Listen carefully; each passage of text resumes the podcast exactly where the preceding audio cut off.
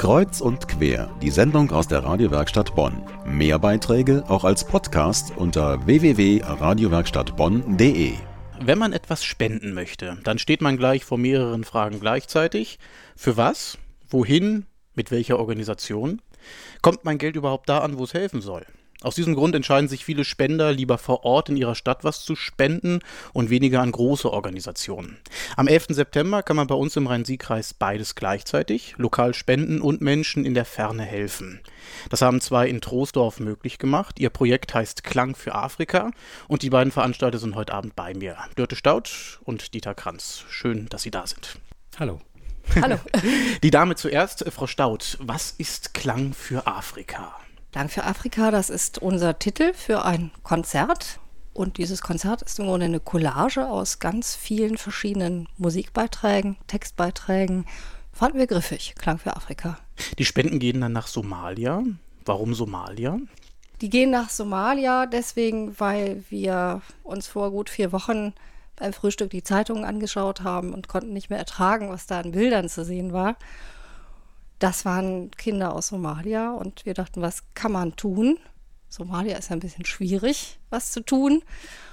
Und haben uns überlegt, da könnten wir doch ein Konzert machen. Herr Kranz, zu hören auf dem Konzert in der Stadtkirche in Troisdorf am 11. September gibt es dann einen bunten Musikteppich. Soul, Jazz, Darbietung mit der Gitarre, viele Künstler haben sich angekündigt. Wenn ich dann da bin und spenden möchte, wie kann ich das machen?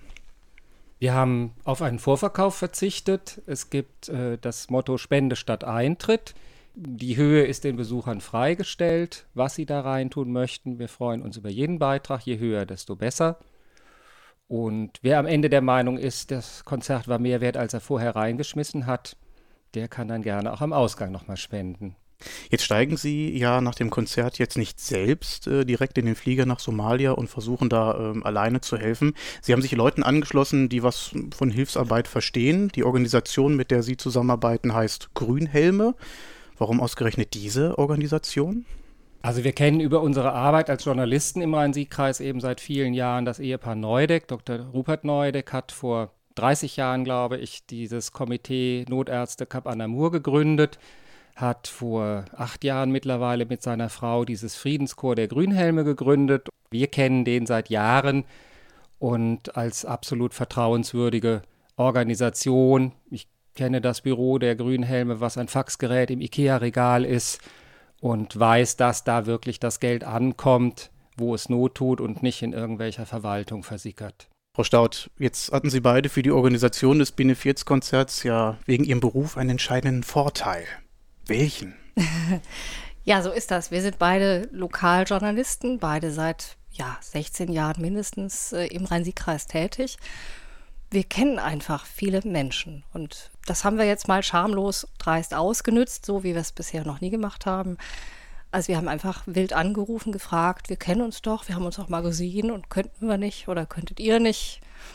Das hat uns aber doch, glaube ich, schon die Tür geöffnet. Also zum Beispiel den Pfarrer, den wir gefragt haben, ob wir die Stadtkirche für diesen Anlass haben können, mieten können zunächst. Der sagte, na klar, könnt ihr, kostet auch nichts, das ist die Spende der Gemeinde, dass wir den Raum zur Verfügung stellen. Ich glaube, die Leute können jetzt auch sicher sein, wir graben sie jetzt einmal um ihre Hilfe an, aber das wird jetzt kein Dauerprojekt werden. Für alle, die es nachmachen wollen, ähm, was gibt es denn da Herr Kranz, alles im Vorfeld so zu beachten? Also es geht damit los, dass man einen vernünftigen Raum braucht. Und den muss man klar machen. Man muss sich irgendwann auch für einen Termin entscheiden und irgendwann sagen, so auf den Termin klopfen wir es jetzt fest. Und dann muss man gucken, wen man bekommt für diesen Termin.